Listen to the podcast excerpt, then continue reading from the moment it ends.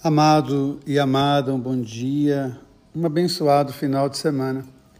Como é bom a gente se colocar diante da palavra de Deus e ler, nem ler com os olhos, mas escutar com o coração aquilo que o apóstolo Paulo escreve aos Efésios, escreve a cada um de nós. Na verdade, a carta aos Efésios não é uma carta aos Efésios, é uma carta para a igreja.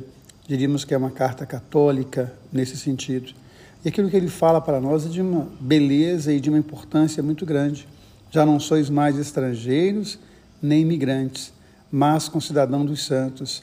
Sois da família de Deus, integrados no edifício que tem como fundamento os apóstolos e os profetas, e o próprio Jesus Cristo como pedra principal. Nesse tempo de tantas violências, de tantas guerras, de tantas mortes, quando o apóstolo fala que nós somos não somos mais nem estrangeiros nem imigrantes.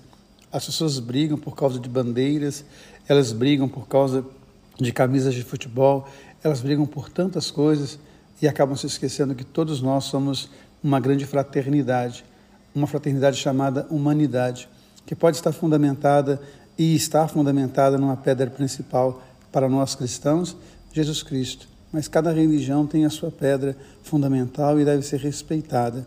Se nós trouxéssemos isso para o nosso coração, nós entenderíamos que de fato somos chamados à santidade, concidadão dos santos. O Evangelho nos fala do convite que Jesus faz, do envio que ele faz dos apóstolos.